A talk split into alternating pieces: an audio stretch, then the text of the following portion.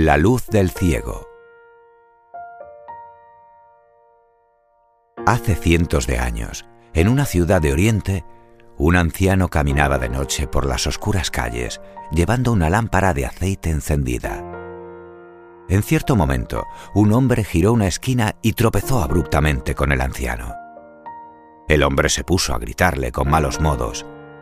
Vigila, viejo, mira por dónde vas.